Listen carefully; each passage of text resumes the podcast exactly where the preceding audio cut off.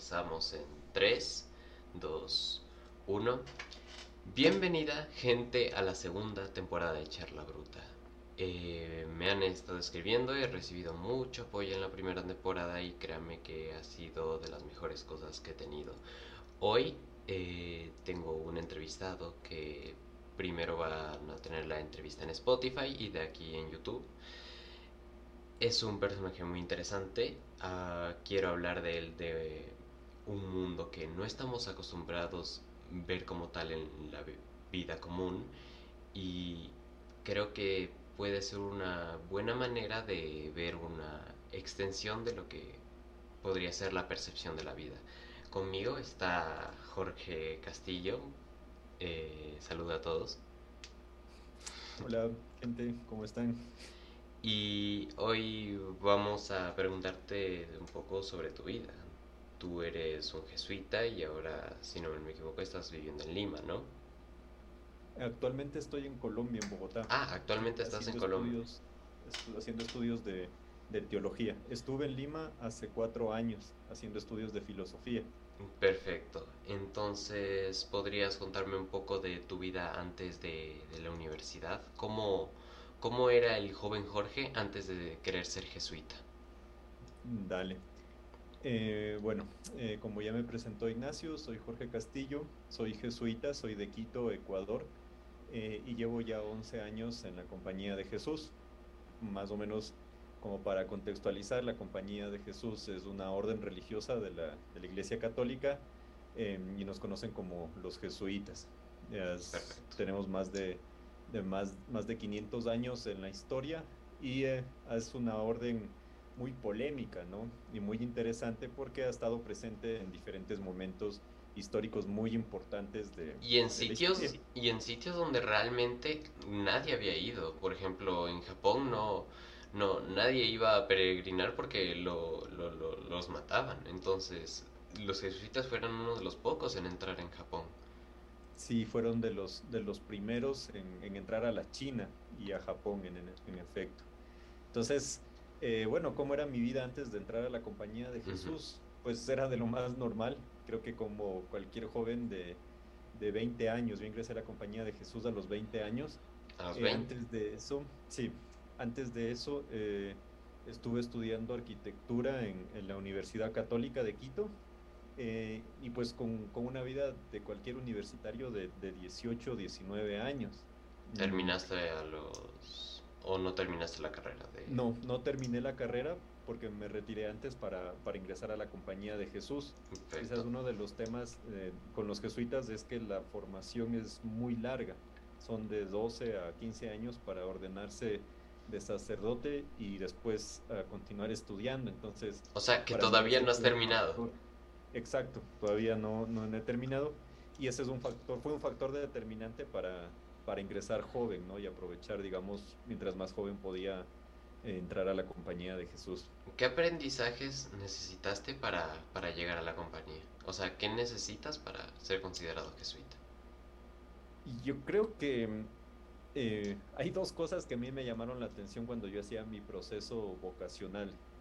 La primera que me decían era de ser normalito, o sea, de ser alguien, un joven normal, de lo más normal que, te puedes imaginar, quizás como tú, como la gente que nos escucha, como la gente de, de, la sociedad. Y cuando me refiero a normal, no quiero decir tampoco a un, a un, eh, a un paradigma o a un modelo concreto, sino que una persona o un joven que pues tenga... Una eh, vida social normal. Sí, sí, sí, o sea, que tenga, que tenga una, una, vida, eh, digamos, considerada dentro de, los rangos de, lo que hace un joven en este día, ¿no? Eh, hoy en día. Entonces, eso en, primer lugar. Eh, y eso, claro, ¿qué quiere decir? Pues que, que se relaciona con gente, que, no sé, un joven ahora, pues, está involucrado, no sé, en las redes sociales, en el mundo, en la en la política, con sus amigos, en fiestas, en tantos temas que ahora se van, van surgiendo y que se hacen actuales. Entonces, ese era como un criterio. Y el otro criterio, yo creo que parte mucho, y quizás hago referencia a lo que tú comentabas con lo que iniciabas esta entrevista, y es a este proyecto de vida, ¿no? como a preguntarte, bueno, ni tú qué quieres hacer con tu vida y hacia dónde y en dónde te ves en el futuro. Y eso creo que es, es fundamental, porque solo entonces, haciendo conciencia como de, de, qué es lo que tú quieres hacer con tu vida, quizás puedes escoger con libertad para cualquier, eh, cualquier otro, otro tipo de opción que quieras, sea ser religioso, eh, ser budista, ser voluntario en, en, en los Himalayas. O sea que la percepción del jesuita sigue el seguir lo que a ti te desempeñes bien y en lo que te guste. Eh, sí, pero también a lo que me refiero antes de ir a ese tema es, es más bien encontrar quizás eh, tu elemento. Hay un autor que habla de, del elemento, ¿no? Es encontrar para qué te sientes llamado y con qué te sientes identificado. En mi caso fue para ser jesuita, ser religioso y entrar a la compañía de Jesús. Pero en otra persona puede ser que sea casarse o tener una pareja o, o vivir solo o estudiar, pues, y cada uno lo va descubriendo. Entonces esos dos elementos creo que son importantes, ¿no? El primero como, como ser eh, dentro del, del, del, margen que se va generando, pues una persona normal con, con, toda su vida, con todas sus situaciones, con toda su psicología, su fisiología y demás. Y la otra, pues eh, tener como un horizonte de hacia dónde quiere, quieres poner tu vida. Perfecto. Hablemos un poco de de la educación, ¿recibiste algún tipo de influencia jesuita? ¿Estuviste en algún colegio jesuita? Yo estuve en el colegio San Gabriel. somos, somos del mismo, somos del mismo sitio. Exacto. Pero claro, era una, una educación muy diferente. Yo creo que hasta ahora todavía se arrastra una herencia en el colegio y es que se enfoca mucho en lo académico, ¿no? Y es como que lo académico... En, en la objetividad. Exacto. Y claro, hacemos, hacemos y generamos personas que muchas veces dejan de lado sus, otras dimensiones porque tienen que ser buenos y tienen que ser formados como en lo, en lo pragmático, ¿no? Em, y en mi tiempo eso era mucho más fuerte. O sea, imagínate, eh, em, no sé, pues en donde hasta ahora el colegio sigue siendo una buena referencia, pero claro, antes no había exámenes como el ser bachiller y demás, y, y claro, los... Y cada uno... De hecho, hablemos un poco de la educación acá en el Ecuador, de lo que fue, porque realmente era un método de seleccionar a los 15 años qué carreras estabas permitido seguir. Porque si eras eh, físico-matemático te ibas por arquitectura, ingenierías. Mayormente era elegirlo muy joven. Exacto, y eso era un problema. O sea, por ejemplo, en mi caso, yo elegí, eh, yo elegí ser físico matemático y me gradué como ah. físico matemático y termino en, en, todo tema relacionado en la ciencia. Ah, filosofía y, y, y, percepción. Filosofía y teología y, artes. Y, y claro, quizás en ese tiempo yo me dejé llevar por, por los prejuicios, por el tema de la presión social, la familia y claro, y me di cuenta que... Realmente si hay un prejuicio a otras materias que realmente no contengan matemáticas, que no sean medicina. Cualquier cosa realmente que no tenga matemáticas está percibida como que te vas a morir de hambre, que... Sí, o que, o que como en la referencia de, del tema de la inteligencia, ¿no? O sea, sí, bueno, el, el que sabe, pues sabe, y el que no, pues se va a, las ramas sociales, y no es así para nada el valor yo creo que del colegio y del proceso que llevó toda la transformación educativa es justamente valorar muchísimo em, las humanidades y el valor que tienen estas en la formación de, sujetos íntegros y sujetos que puedan entregarse pues al, máximo a la, a la, sociedad, ¿no? Y descubrirse como tal. Y eso es algo valiosísimo y eso creo que es algo muy particular de la formación. Pero volviendo a la, pregunta inicial de... de tranquilo, en este podcast nos enrollamos todos. no, tranquilo. Entonces, volviendo como esto de si es que yo tuve alguna influencia, pues en el colegio en el que yo estuve no había mucha influencia, porque el único jesuita era el, rector, que en mi caso fueron tres.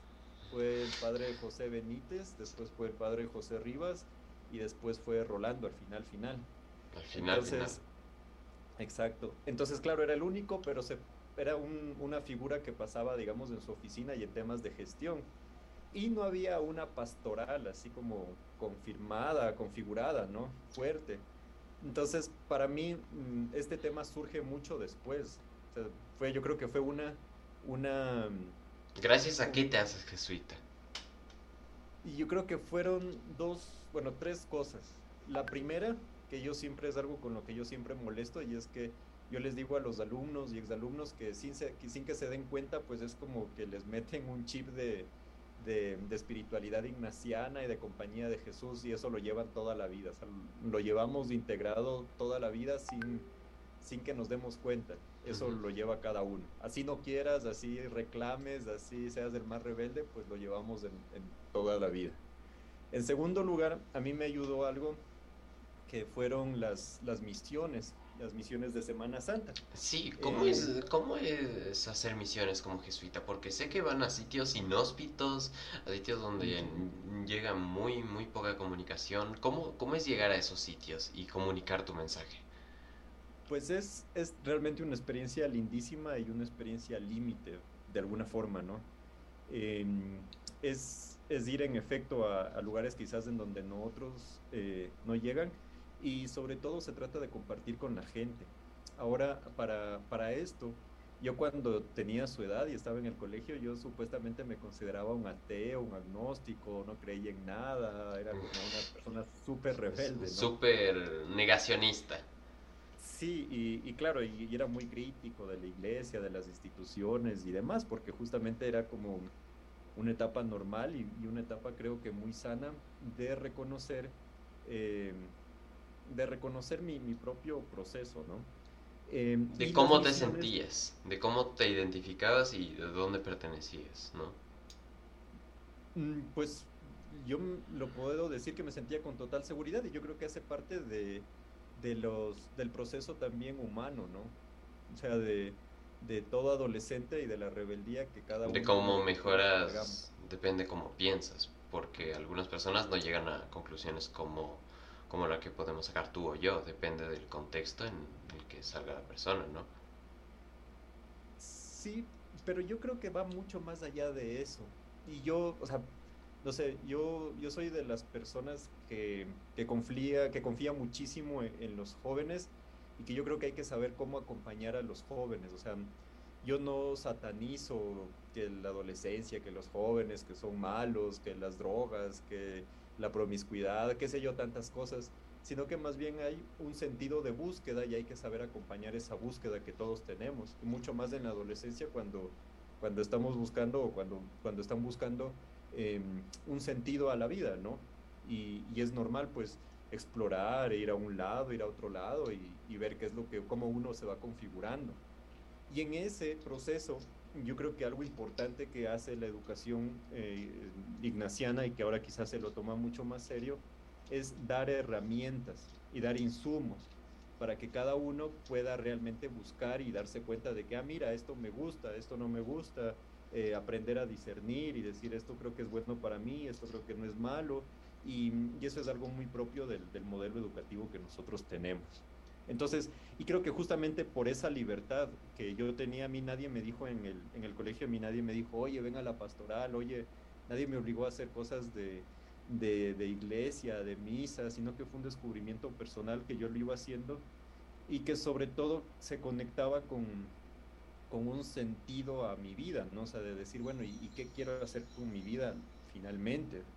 Eh, y entonces aquí se conecta este sentido de las misiones, porque en primer lugar, era como, como compartir y donar la vida, o sea, era como llevar, llevar la presencia de uno y compartir con otras personas que quizás nunca antes habían sentido, nunca antes se habían sentido escuchadas. ¿Crees eh, que esta experiencia te ha ayudado a percibir de una manera distinta la vida? Porque son realidades que nosotros no vemos, por ejemplo. No vemos una familia marginal todos los días. Vemos la típica familia porque es la típica familia, porque es lo estándar. Así que crees que este tipo de, de, misiones te han cambiado la manera de percibir la vida?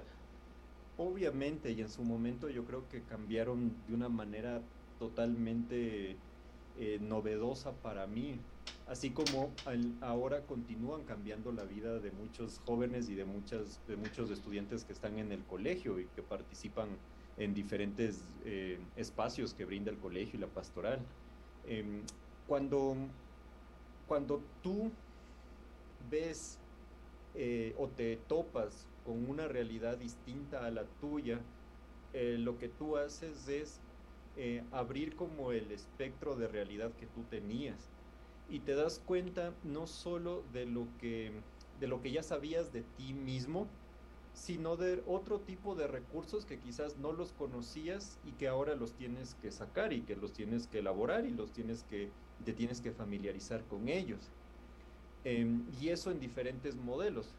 Eh, tanto que sé yo, si es que vas a una familia, eh, como tú le decías, que, quizás no tiene muchos recursos, pues te das cuenta y valoras lo que tú tienes, ¿no? Y dices, wow, o sea, yo tengo un plato de comida, tengo techo y demás. Pero eso también a nivel ya mucho más personal, o sea, tú te, te, haces preguntas y sobre todo te expandes, expandes tu, tu, criterio, tu, tu, forma de ver el mundo. Y eso en todos los niveles, ¿no? Tanto a nivel, digamos, eh, como ir a un barrio marginal ahí en la ciudad en Quito, o como viajar a un país del, en Estados Unidos o en Europa y ver como otras diferencias y aprender. Algo que yo siempre recomiendo es viajar, porque viajar te abre te abre los horizontes un montón y te abre también las perspectivas, te abre al mundo, ¿no? Y es parte de una manera de, ver. Hablando de, de esto, es a la siguiente eh, pregunta que te quería referir, sobre las misiones.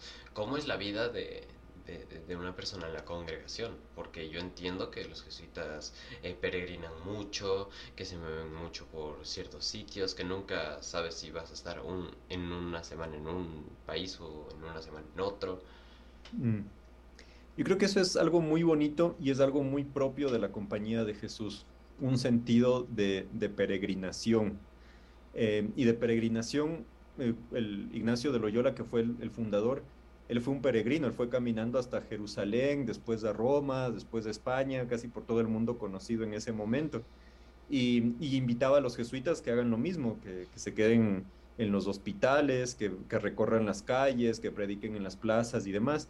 Yo creo que eso ahora nosotros lo actualizamos y obviamente es una locura, porque mm, en una persona que, digamos que va, lleva su vida a un ritmo normal, que, que tiene su familia o que estudia y demás, pues tú te das cuenta y quizás cada cuatro años hay un cambio o cada seis años, pero hay más estabilidad.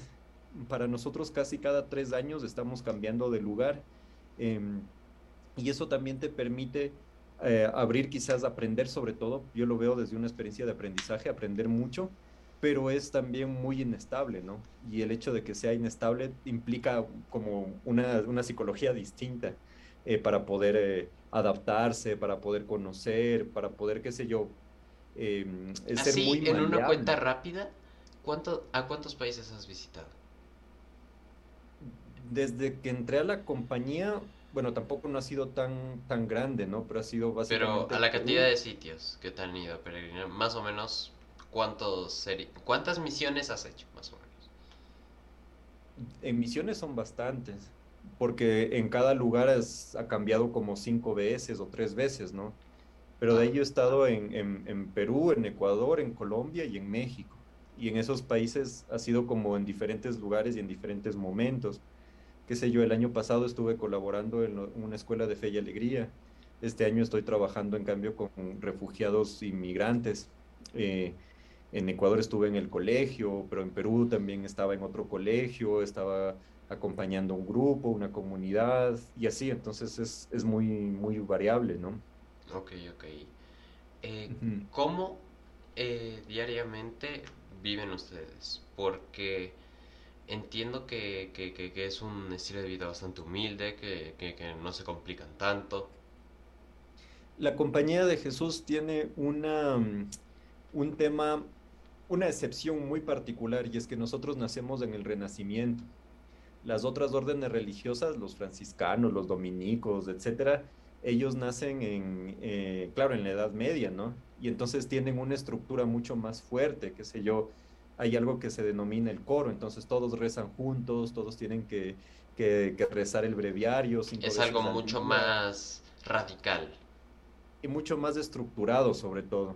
Cuando Ignacio funda la Compañía de Jesús, él, por ejemplo, no nos pone un hábito para vestir, como tienen las otras congregaciones, no tenemos que rezar en coro, no tenemos que rezar todos juntos, hay una serie de libertades que se adaptan mucho al mundo. Entonces eso hace que nuestro estilo de vida sea mucho eh, más convencional.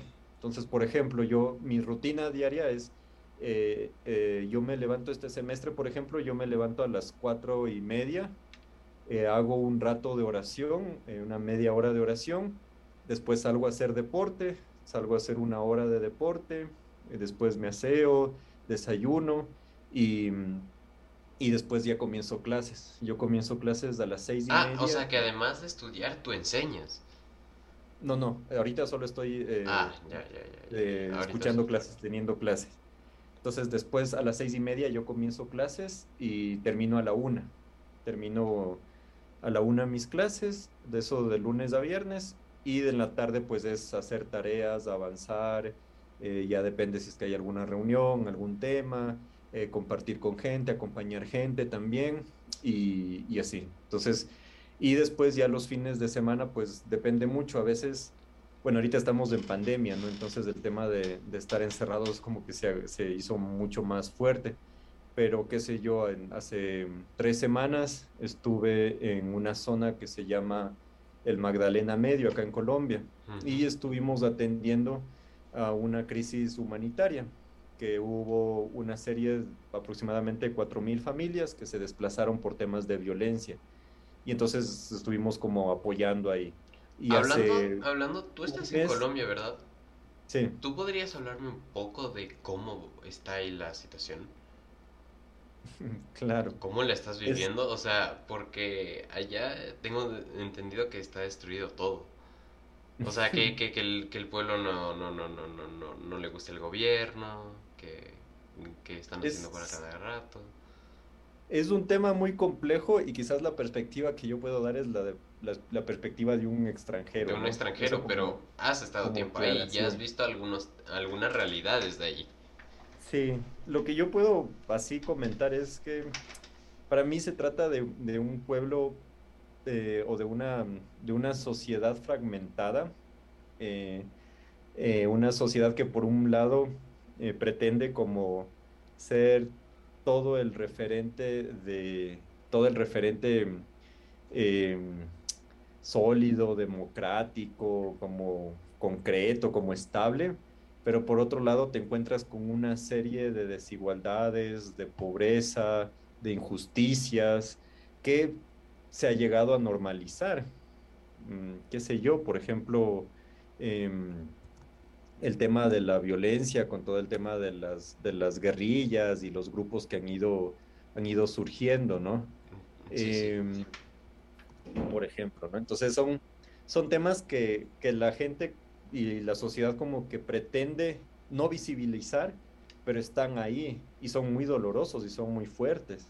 o sea, cuando yo estuve, eh, eh, como te comentaba, hace tres semanas en, en, el Magdalena Medio, claro, tú ves gente que sale huyendo porque lo único que tiene es la vida y, sale, sale huyendo de, de, la violencia, ¿no? Está en la mitad de un conflicto armado que, en el que nadie tiene, nadie tiene la razón y nadie quiere buscar una solución y todos se matan entre todos. Entonces es, es una realidad muy, muy compleja y, y muy fuerte.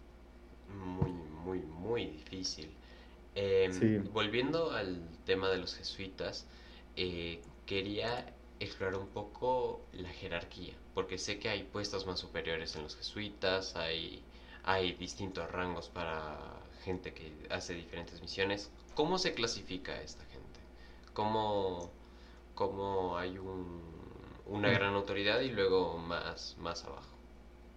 Ignacio, alrededor de los jesuitas, tú sabes, hay un montón de leyendas negras, ¿no? Sí. Entonces, la primera es Ignacio de Loyola piensa la compañía de Jesús como una jerarquía, como una monarquía.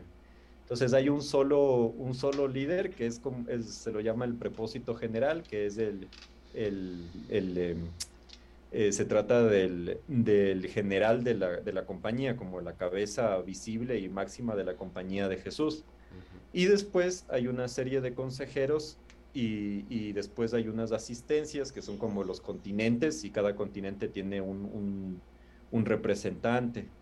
Y después dentro de los continentes, eh, cada país se divide por, por provincias.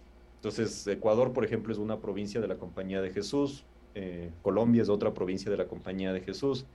Entonces, muchas veces se refiere a la, a la geografía, ¿no? Al, al, territorio geográfico. Por, por, sitios. Exacto, por sitios. Y ya después de cada uno, pues hay un provincial que es como la, cabeza de, visible en ese lugar. Y después ya vienen eh, el resto de jesuitas que están delante de una, de una obra o de una misión. Ahora, dentro de, de la compañía de Jesús, o sea, esa es como la estructura general dentro de la compañía de Jesús también hay diferentes, em, diferentes perfiles, digámoslo de alguna manera. Entonces están los jesuitas profesos, por ejemplo. Los jesuitas profesos son los que tienen cuatro, cuatro votos solemnes. Y estos jesuitas eh, son, digamos, la caballería ligera de la, de la, iglesia y de la compañía de Jesús. Porque ellos son los que hacen... Eh, sí, porque los jesuitas son una orden militar, sí. Eh, Por eso se le tiene esa definición. Sí, algunos la, confunden con, ese modelo, pero el tema de compañía viene de otro lado. Ahora te lo explico. Pero entonces eh, los jesuitas profesos son los que hacen un cuarto voto al Papa, que es como un voto de obediencia explícita al Papa para la misión. Y alrededor de ese voto, por ejemplo, se dio la leyenda del Papa Negro. Entonces, como, como los jesuitas son como la mano derecha del, del Papa y han sido la mano derecha del Papa durante toda la historia, y en su momento vestíamos sotana, entonces se decía que el general de los jesuitas que está en Roma, pues él era el Papa negro, porque el Papa viste una sotana blanca y el general de los jesuitas viste una sotana negra, y está el general siempre al lado del, Papa, entonces es como la referencia al Papa negro. Después hay, hay jesuitas que son solo sacerdotes, que son coadjutores espirituales, hay jesuitas que son solo hermanos, que son solo hombres consagrados, no son sacerdotes, son, son hermanos coadjutores, o coadjutores temporales, y después vienen los escolares. Los escolares somos los jesuitas que estamos estudiando, que estamos en formación. Em, y después vienen los, los novicios, que son los novicios son los que entran, ah, recién entran a la compañía de Jesús, los primeros que ingresan. Ok, em, yendo un poco más, más a la zona de la institución en sí, ¿cómo preparan a, a sus nuevos reclutas, porque en sí es un recluta, es una persona que va a asistir a una, asistir una misión en cierto sitio por alguien, así que es un recluta. Sí, eh, yo creo que la preparación más importante eh, que nosotros tenemos es como la de estar en sintonía con el mundo, o sea, la de, la de saber leer lo que está sucediendo en la realidad, para saber percibir dónde está el Espíritu de Dios y sobre todo para saber discernir dentro de, lo que acontece. En ese sentido, son dos años de noviciado, que son los dos años como de espiritualidad. Eh, después vienen eh, la formación tradicional, vienen dos años de humanidades, que son como dos años de, de todo el tema de generar quizás una sensibilidad con respecto al, a una herencia muy humanista. Después vienen tres años de filosofía. La, filosofía es como eh, justamente poder percibir lo que sucede en la, realidad de alguna, de alguna forma. Después vienen tres años de magisterio, eh, que son como un espacio también más pastoral, de contacto con la gente. Yo estuve trabajando en el colegio, por ejemplo. Em, después viene eh, la teología, tres años de teología, que son los años de, de, estudios como tal formales de, teología, donde después de estos años viene la ordenación sacerdotal y después viene la especialización. una especialización. Son 12 años de puro aprendizaje hasta que estés preparado y listo. Exacto, y, después viene una, etapa que se llama la tercera aprobación, y con eso se, acaba, digamos, la, la formación estructurada y formal del jesuita. Entonces eso ya, eh, después ya, ya regresas, es como regresar al noviciado. Esta tercera aprobación es una etapa en donde tú vuelves como a las fuentes, al origen de toda tu experiencia y, te preparas como ya para salir a, trabajar a, lo que, a lo que sea, ¿no? ¿Y usualmente los jesuitas en qué trabajan? Eso es, esa es una pregunta difícil, porque los jesuitas estamos metidos en, en todo. O sea, en la compañía de Jesús encuentras jesuitas que son científicos y que están trabajando en el observatorio romano. Hay un hermano jesuita, por ejemplo, que, que trabaja todo el tema de astronomía. ¿Y, ¿Y qué hacen en, en, el astronomano romano?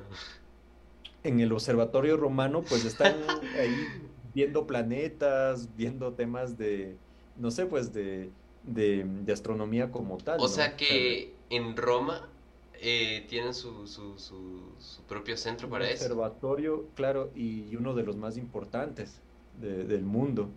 Y, Perfecto. y o sea, los, los, los, jesuitas hemos estado vinculados con todo, o sea, qué sé yo, el cráter más grande de la luna, cada vez que veas a la luna, una luna llena, el cráter más grande de la luna lleva el nombre de un jesuita, Clavius.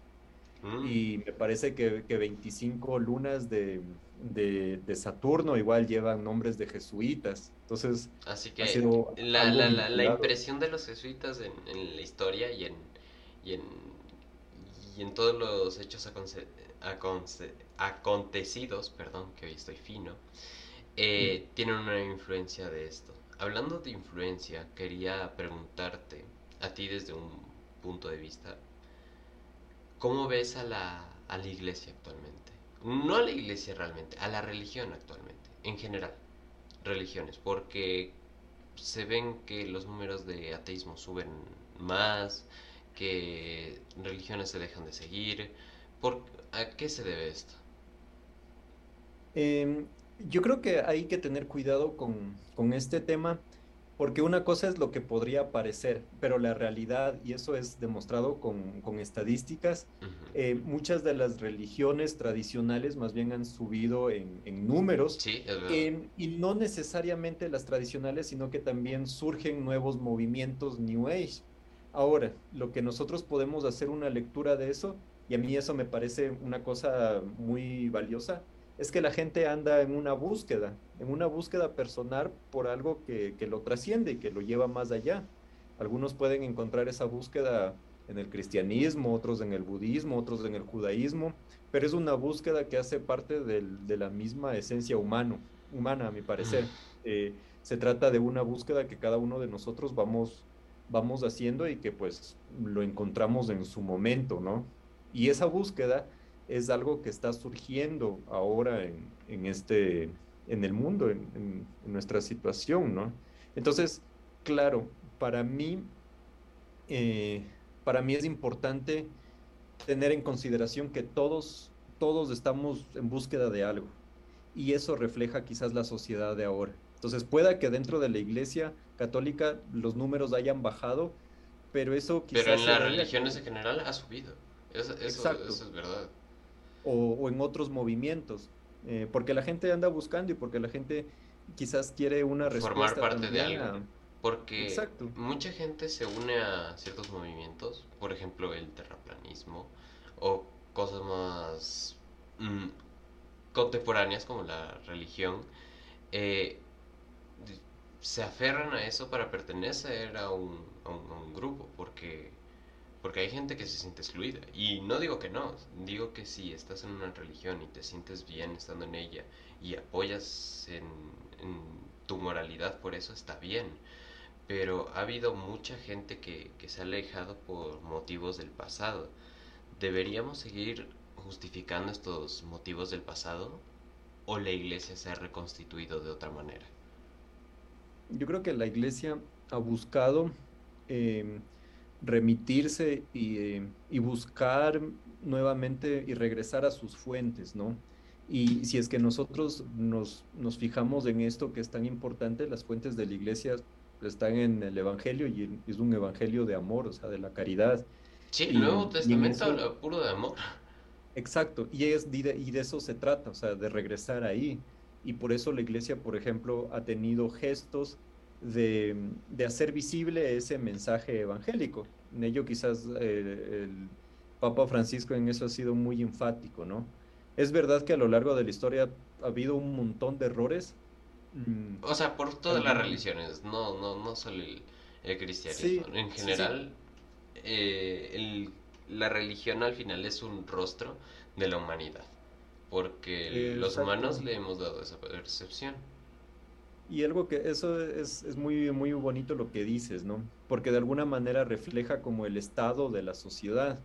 Y claro, quizás la, la gente anda en una búsqueda espiritual muy grande y las religiones a veces distorsionan también esa búsqueda. Algo que tú comentabas ahorita es este tema de, de muchas veces una persona puede convertirse en un fanático o puede convertirse en, en alguien que trata de, de, de, encontrar en la religión una serie de respuestas que nunca las va a encontrar. Eh, pero claro, termina haciendo daño, ¿no? Y termina contradiciendo quizás el, el mensaje del Evangelio, por ejemplo, para un cristiano. Porque, mira, a no ser que sea un grupo demasiado abyecto a, a un tipo de religión, yo no creo en los, en los creyentes 100% fieles que siguen 100% la, la Biblia. Todo el mundo tiene sus disparidades, pero sigue igualmente el movimiento. Pero, mm. ¿a qué se debe que algunas personas mmm, rechacen ciertos tipos de comportamientos de, de, de, de, el Corán, del Evangelio, porque no nos parecen bien actualmente? Yo creo que tenemos miedo y el miedo quizás es un tema que, que a, la, a, la, sociedad le ha golpeado muchísimo, mucho más ahora con todo el tema de, de la pandemia y de, de, ver cuán frágiles somos, ¿no? Pero el tema del miedo es interesante porque cuando tenemos miedo comenzamos a rechazar a lo que nos es diferente eh, y comenzamos a, despreciar lo que es, no, es diferente en, lugar de, de, acogerlo, en lugar de, de, conocerlo, en lugar de extender una mano a eso y, aprender de eso. Entonces, claro, muchas veces eh, buscamos también seguridades, ¿no? El, miedo trata de generar una seguridad, algo que nos dé realmente una, eh, una cosa clara, claridad. Y, y, eso hace que se vayan generando los fundamentalismos, ¿no? Entonces, que tú te das cuenta y, y, en, y, hay muchos grupos, por ejemplo, cristianos que son muy radicales, ¿no? Y que, que ellos critican bueno, también, mucho. También judíos, también musulmanes. Exacto. O sea, Exacto. en, en, en, en todo, otros, en todo sitio del mundo también. va a haber gente radical. Sí, y, y se trata de, se trata justamente de, de buscar eh, y es, o sea, la razón de esto es que la gente tiene miedo a la libertad como tal, o sea, a, a, descubrir quizás qué es lo que, que, está buscando, a descubrir sus propios intereses, a aprender a discernir. Y si es que uno se, se mete al, al, sentido propio del Evangelio, se da cuenta que lo que Jesús más quería era que, que seamos libres, que, que, no nos dejemos basar en, en por temas de, de, la, eh, de la ley como tal o de la, de la imposición, sino que realmente tengamos esa libertad de saber escoger, ¿no? Y de, de amar y de vivir y de ser felices al, al, fin y al cabo. Mm. Aquí te tengo una pregunta por lo que me dijiste de Jesús, porque muchos de los católicos separan el Antiguo Testamento del Nuevo Testamento y mayormente se aferran al Nuevo Testamento.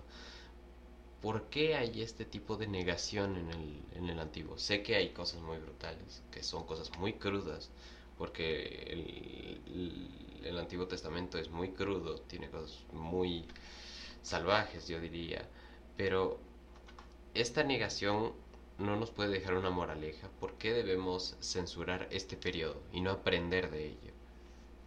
Ahí yo creo que hay un tema eh, y es en el que nosotros hemos fallado mucho como iglesia y es el tema que no hemos sabido aproximarnos bien a las sagradas escrituras.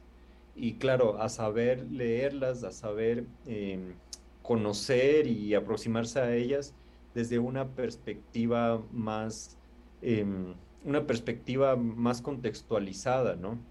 Eh, porque así como hay elementos que responden a un tiempo específico y a una historia específica. Hay imágenes muy bellas en el, en el Antiguo Testamento que Jesús las toma y, y, que las actualiza y que le cambia ¿no? la, la forma de, de verla. en la que nosotros vemos, exacto.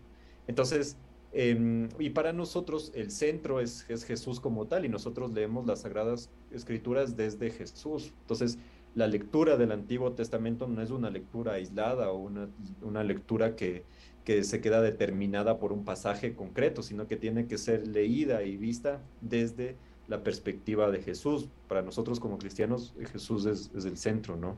Y ahí hay unas imágenes muy lindas.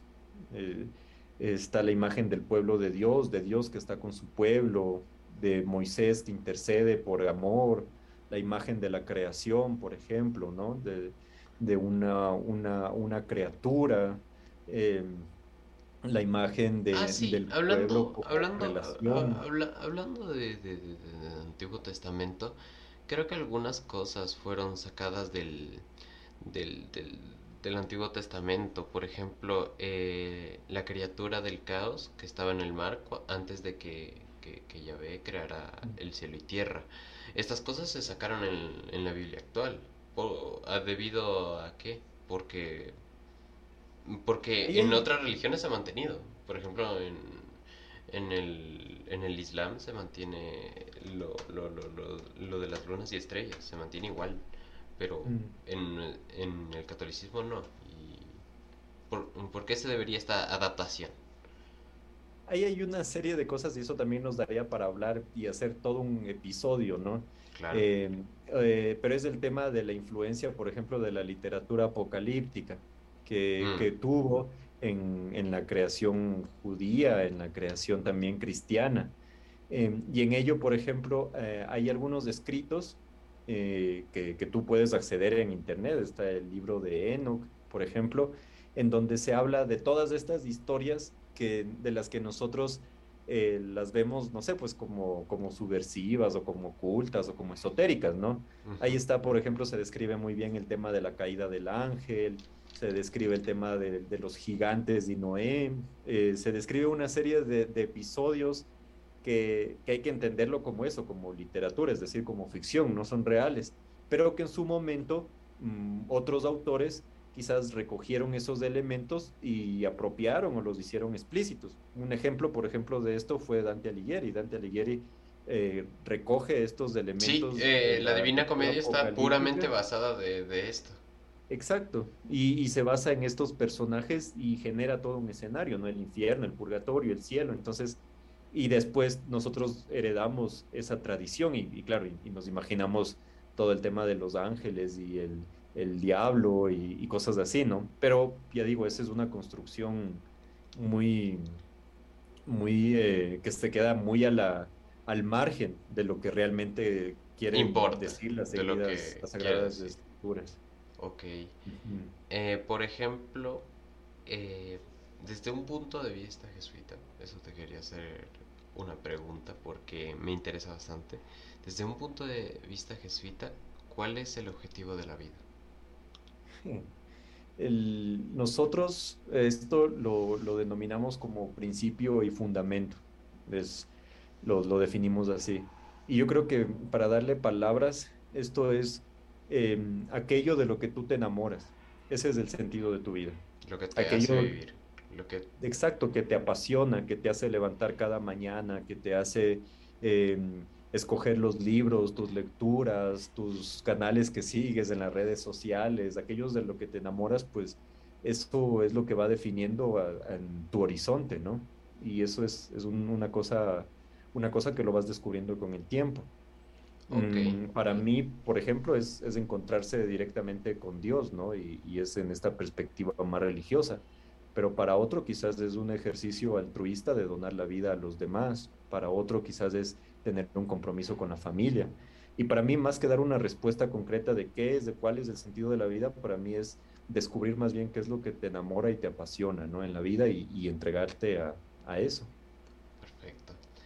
En este podcast tenemos una tradición que es toda la tertulia, todo lo que hablamos, toda la entrevista y al final hablar de un tema de actualidad que tenga que ver con esto y formar un debate de eso. Y lo más importante que ha pasado en Charla Bruta en ese tiempo de yatus que no ha pasado ha sido lo que pasó en Afganistán, lo de los talibanes, lo, lo de la toma de Afganistán y del Estado fallido que fue para Estados Unidos. Los talibanes metieron ciertas reglas que eran musulmanas, como por ejemplo la tradición del burka, eh, la censura de medios públicos, eh, no tomar alcohol, etcétera, etcétera, etcétera. ¿Crees que estas medidas deben ser puramente apropiadas para, para, para, para solo dominar un país? Solo por el pensamiento de que es tu religión. No porque digas es justo o no, solo porque está en una religión. Ahí hay, hay un elemento que es clave y es justamente el rol que tiene la religión. La religión, indistintamente de que si es que hay creyentes o indistintamente de que eh, de que mm, haya judíos, cristianos, musulmanes, budistas, lo que sea, de alguna forma moldea eh, a la cultura también. Y moldea em, sobre todo a un nivel em, mucho más, em, mucho más, eh, digamos, profundo a la sociedad, porque es capaz de dar otros referentes que quizás la sociedad por sí misma no es capaz de reconocer. Piensa, por ejemplo, en la esperanza, piensa, por ejemplo, en los derechos humanos. Los derechos humanos son un, producto del, cristianismo, de alguna forma, ¿no? Guardando las Realmente sí, de hecho la percepción de moralidad que tenemos globalmente, entre comillas, es basada en el cristianismo. En parte, en gran parte sí, pero es en gran parte a la, a la religión. Pero entonces, ¿por qué voy con esto? Porque entonces Em, claro, lo que sucede en, Afganistán eh, resulta muy delicado porque trata de ser una, una, propuesta em, política. Y cuando tú hablas de una propuesta política, tienes que abordar efectivamente eh, unos elementos que no están dispuestos en la religión como tal. Eh, pero, a ver, pero por ejemplo, yo pienso que algo que te limite en tu vida cotidiana, no creo que, debería ser considerado como algo bueno. Por ejemplo, eh, que una persona, una, una mujer no pueda salir en ciertas horas del día porque religión y hay toques de queda para mujeres en países musulmanes. Pero, eso no me parece bien. a eso voy, exactamente, a eso voy. Y es que cuando, cuando la, la, la política, de alguna manera, trata de o se encuentra con la religión, em, o bien es necesario llegar a un consenso, o bien es necesario, eh, o bien es necesario que cada una tome su camino por, por su lado. Em, en el caso de, Afganistán, eh, se está tratando de llegar a un consenso entre política y religión. Y una clave de eso, yo creo que es, son las expresiones que se han dado, por ejemplo, de marchas de las mujeres o de marcha de la sociedad civil, como eh, intentando exponer su malestar con la imposición de, los talibanes, ¿no? Porque en efecto no puede haber una, una em, porque, porque en efecto hay una tensión grande ahí. Eh, em, entonces eso, eso es importante tener en cuenta. Cosas como la religión son percepciones más internas, son percepciones más yo diría que es casi una decisión. Tú decides estar en la religión en la que estás.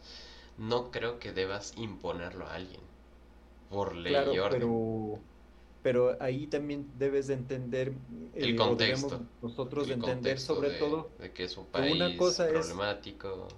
no, no, y sobre todo que nosotros también venimos de una tradición occidental, ¿no? Y en una tradición quizás eh, democrática, liberal, en donde, bueno, se, se se rescata muchísimo la autonomía de la persona, que también puede ser criticada y puede ser también cuestionada y muy fuerte cuestionada. Cabe ver, por ejemplo, el, modelo extractivista que tenemos en Occidente y lo que ha generado en el mundo, por ejemplo, ¿no? Eh, y, y, pero, y claro, cuesta un poco también acercarse a la realidad de, Oriente y de Medio Oriente particularmente desde una perspectiva occidental, si no somos capaces de reconocer también esas diferencias que hay en nosotros. Y por eso es importante algo que con lo que te comentaba en algún momento de esto de, que comentábamos al inicio, ¿no? Esto de salir de, tu, de tu estado normal o, o, de salir a conocer a una familia pobre o de salir de misiones o de salir a tener una experiencia de viaje porque se trata pues de, de, cultivar un sentido empático con el otro. y de hacerse la pregunta de que, bueno, o sea, tú eres diferente a mí, eh, tenemos una edad y quizás un margen de 20 años de, de, diferencia, no sé, em, pero, em, pero hay algo que nos une, o sea, hay algo que nos hace humanos y que tenemos en común. Que y eso, yo creo que es la empatía. Va más allá quizás, no, yo no sé, tampoco no, no tengo una respuesta pero no solo es la empatía, y lo mismo sucede quizás con, con, Afganistán ahora. Es verdad que nosotros podemos criticar, pero aún así podemos decir, bueno, hay algo que, que nos une, que nos, nos lleva, nos, nos conecta, y, y, pues también tenemos que aprender y nos abre a aprender de las diferencias del, del otro, ¿no?